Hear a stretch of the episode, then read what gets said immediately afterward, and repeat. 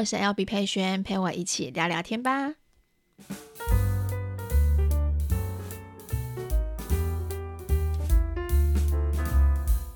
嗨，大家欢迎回到今天的 Podcast。今天 Podcast 是我们的第二集。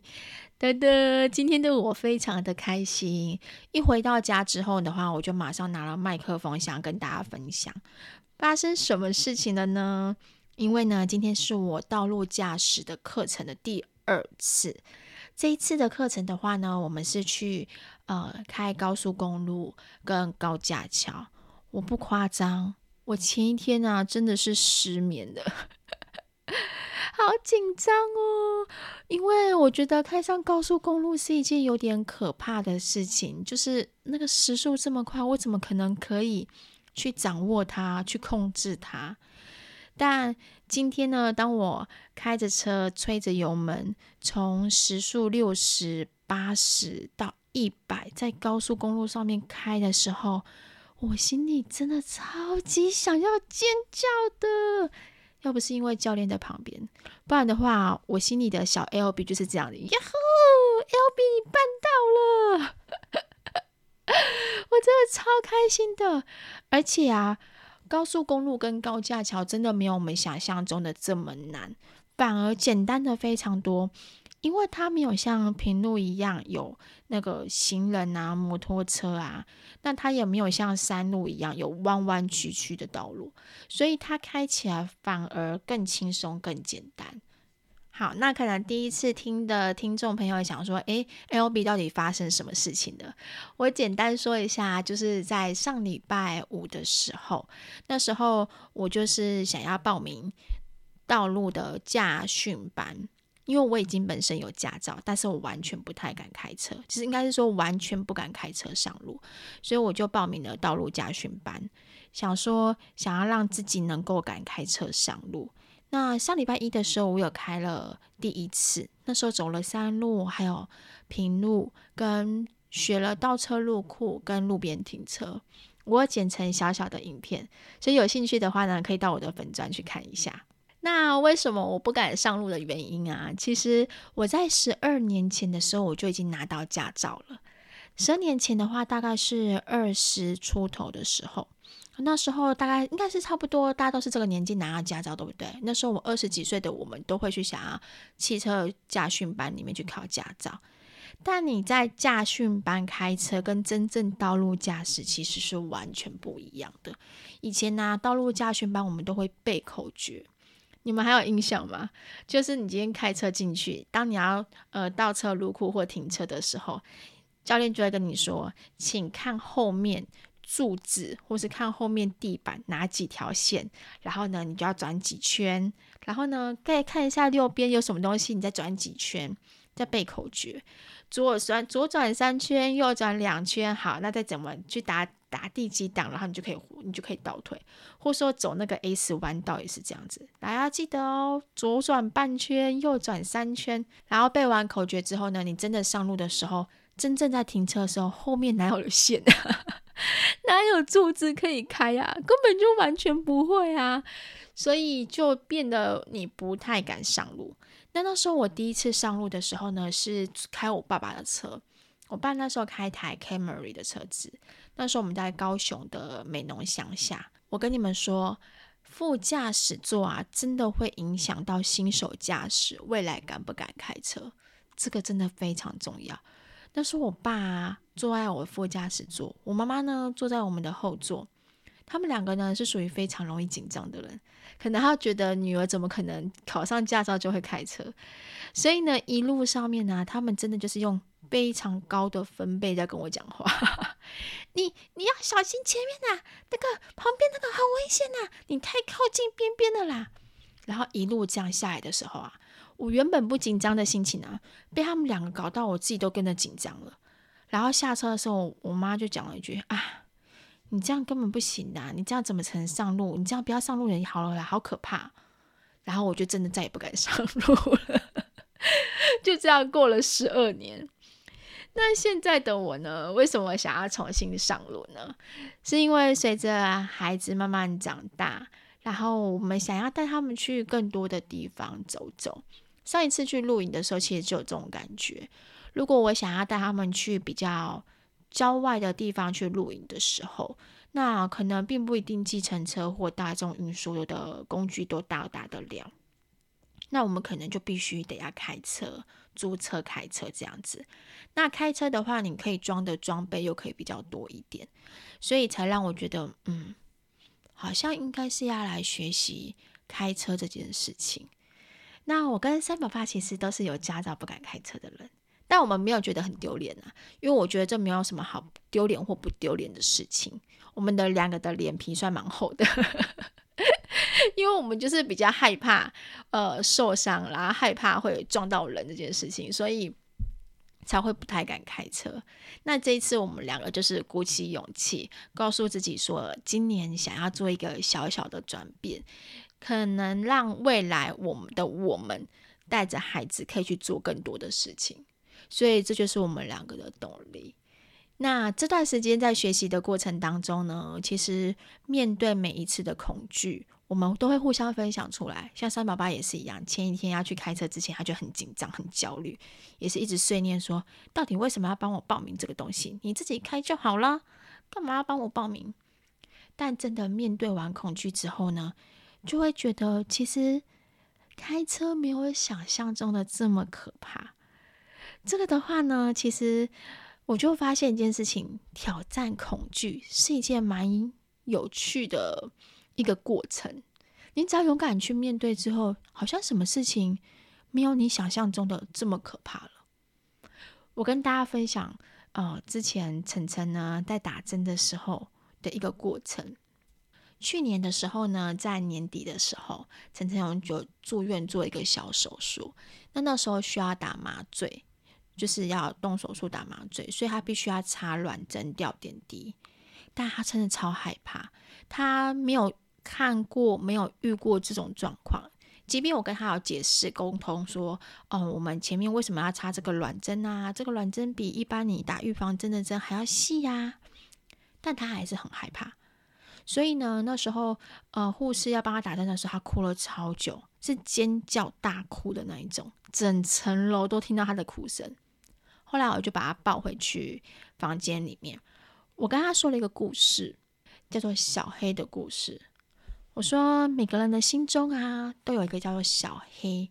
这个小黑啊，它其实很小很小很小，但是啊，当我们在害怕的时候，这个小黑就会长大。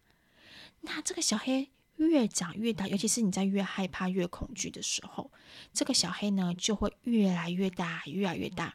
它会占满你整个心里面，甚至它会蒙住你的眼睛，让你看不到真实的东西。然后呢，你的脑袋就会开始想象各种更多更可怕的事情出来。当你想象更多更可怕的事情的时候，你就会更害怕。对，小黑就是会让害怕长大的一个东西在我们心里面。最后呢，你就更不敢去面对，更不敢去，更不敢去触碰它。那我们要怎么办呢？所以呢，妈妈就会给你勇气。我会一直告诉你，一直鼓励你去面对，因为你面对完之后，你就会发现，其实根本就没有想象中的这么可怕，小黑就会被你赶跑了。所以呢，现在的妈妈就是要陪着你一起去把小黑给赶跑。其实这个小黑就是我们心中的那种恐惧的那种感觉。你们自己回想一下哦，是不是这种感觉一样？当越害怕的事情在你面前发生的时候，你可能还没有去面对之前，我们的心中或者是我们脑袋就会脑补很多事情，就会很多小剧场出现。但真的当去面对之后，你就会发现，诶，其实原来一切真的都还好，而且面对完之后，你的心里变得更加的坚强。还会有一种很爽的感觉。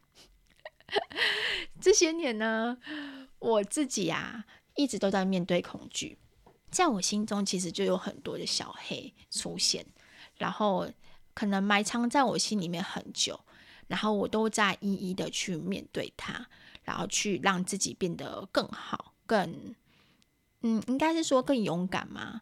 就是我不想要让我心里觉得我有对什么事情是害怕不敢做的。所以我就去面对它，但我没有要变得多勇敢啊，反正就是我觉得想用自己真实的心情去好好面对这些事情。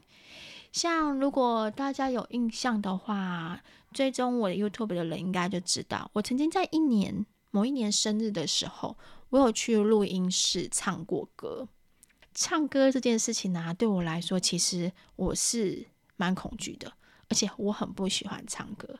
我喜欢听歌，我喜欢一个人哼歌，可是我很害怕在很多人面前唱歌。跟朋友聚餐去 KTV 的时候，我通常都是在旁边伴舞跳舞的人，可是我就不太敢拿起麦克风唱歌。我只有在三宝爸面前，在小朋友面前，我才敢唱歌。那一年呢，我就是告诉我自己说：“嗯，人生嘛。”有什么事情你不能挑战看看呢？不然的话呢，你就去录音室录一首歌，然后呢，好好的去唱，好好的为自己去唱，然后那时候就录成一首歌。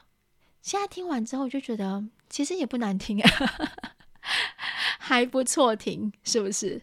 如果没有听过那首歌的人，可以去听听看我那那一集的分享。那后来我另外一个恐惧是大家都知道的，我去看了牙齿。牙医也是我心中很大的一个恐惧，我不太敢看牙医。小时候看牙医的经验，觉得牙医是一件有点可怕的事情。但为了健康着想，我就觉得你不去面对不行，因为你老的时候都要面对。如果尤其是健康这种东西，你睁一只眼闭一只眼，它不会过去，它只会让你的身体越来越糟。我不希望。我老的时候还要为牙齿而烦恼，甚至牙齿更无法拯救，有可能像什么牙周病啊、口腔癌啊到自己的身上，所以我才告诉自己说：好，我就是好好去治疗蛀牙。像有些牙根坏死的，牙根坏死在牙龈里面的啊，我通通就是动手术把它拔出来，这样子。呃，看了几次之后。其实慢慢的，你就会觉得牙医没有我想象中的这么可怕，这个是真的。就当然我也会跟牙医先讲，所以我真的是一个非常害怕的人，我可能会害怕到哭那一种。但呃，看了几次，第二次、第三次，慢慢的随着频繁去接触牙医之后，其实你就觉得那只是声音大声而已，就真的觉得还好。那这些面对恐惧的过程啊，我都有把它做记录下来，也是想要给未来的自己看。哇，这些年你有做过这些事情，那时候的你很勇敢耶，而且没有浪费任何时间，没有浪费任何的光光阴，你就是呃有好好的面对真实的自己。如果有追踪我的 IG 啊、粉砖啊，或者是影片的人。其实你们会发现一件事情，嗯，我在我我透过我的影片跟贴文里面啊，都会隐隐约约的暗示性的告诉大家，要好好的把握当下，好好的珍惜现在。我都会透露这些讯息让大家知道。其实是因为我的父母啊，都是在五十八岁的时候就过世了，两个同时都是在五十八岁过世。五十八岁的这个年纪啊，其实是真的蛮年轻的。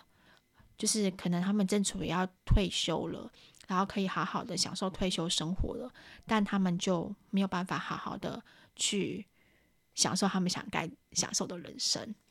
他们两个啊，很有趣的是，他们很是一个很典型不一样的人。我妈妈呢是属于非常积极的，她很热爱自己的兴趣、自己的工作，所以她是一个舞蹈老师，很喜欢教学生跳舞，自己也非常喜欢跳舞。所以在他人生到最后一刻弥留之之后的时候，就是弥留那段时间的时候，他的嘴巴啊喃喃自语都是在跳着舞步，在算着舞步。所以那时候的我就知道他是真心爱这个东西。那我爸爸的话呢，就是属于一个嗯得过且过的人，要这样讲啊，对，反正就是他不会去想未来什么事情，那能够过一天就算一天。但他也不是一个会积极去面对，嗯，该面对的事情。所以，当然，我相信在他的心中一定有很多的后悔在。所以，我在他们身上都有学到东西。我告诉我自己，如果今天的我跟他们一样，我可能没有办法活很久，我只能生命只能到五十八岁。那我算算现在的年纪到五十八岁的话，我只有二十年的时间呢。二十年时间说长不长，长说短不短，所以我这段时间要再继续这样浪费吗？我要还我能够还可以做什么事情呢？这些东西这些问句啊，我常常三不五时就会问我自己。所以我告诉我自己，在努力过生活的当中，努力赚钱的当中，我也要好好的享受自己的人生。我不要让我的人生当中有一些遗憾过去。那因为我们现在都是父母嘛。我们可能会为了小孩子而努力，为了小孩子呃打拼，但我也希望在同时为了孩子打拼的过程当中，我自己也可以有所成长。因为我知道过去有一些父母是这样，就是我为了孩子在努力赚钱养小孩呀、供孩子读书，但孩子长大之后，他们有自己的人生之后，爸爸妈妈反而变得更空虚了，因为你就不知道自己要干嘛，然后再就是自己还能够做什么。然后或者说会觉得自己都已经年纪大了，应该什么事情都不能做。其实这两个东西是没有冲突的。孩子成长当中，你也是可以跟着成长的。而且呢，同时借由你的成长，孩子都会看到你会是他们的榜样。哇，我的妈妈很勇敢。他们三个呢，最近都这样觉得。我的爸爸妈妈最近很勇敢，因为他们勇敢的去学开车。所以，有的时候透过一些生活的模式啊，你也可以给你的孩子有不同的感受。这就是我一直告诉我自己的。嗯，不管怎么样，我都有能力去选择我想要过的生活。不管我今天是要开心，不管我今天是要耍废过一天，这些都是掌握在自己手里面。只要你不要心中有留有任何的遗憾就可以了。好，今天的 podcast 呢，分享到这边，也分享了我心中原本一直很害怕的恐惧，我终于面对克服成功了。到时候的话呢，去台东的话，我相信我们那时候拍的 vlog 影片的话，应该会蛮有趣的。应该是不会看到我在车上可能紧张或者是抓狂的样子。好，那也鼓励现在目前可能你有驾照，但是一直很不敢上路，但你却也很想挑战自己的你们，希望呢你们也可以赶走心中的小黑，能够鼓起勇气来去学习。到时候让我们可以一起开车。如果呢你们有开车成功的话，也别忘了留言跟我分享哦。好，那我们下一集见喽，拜拜。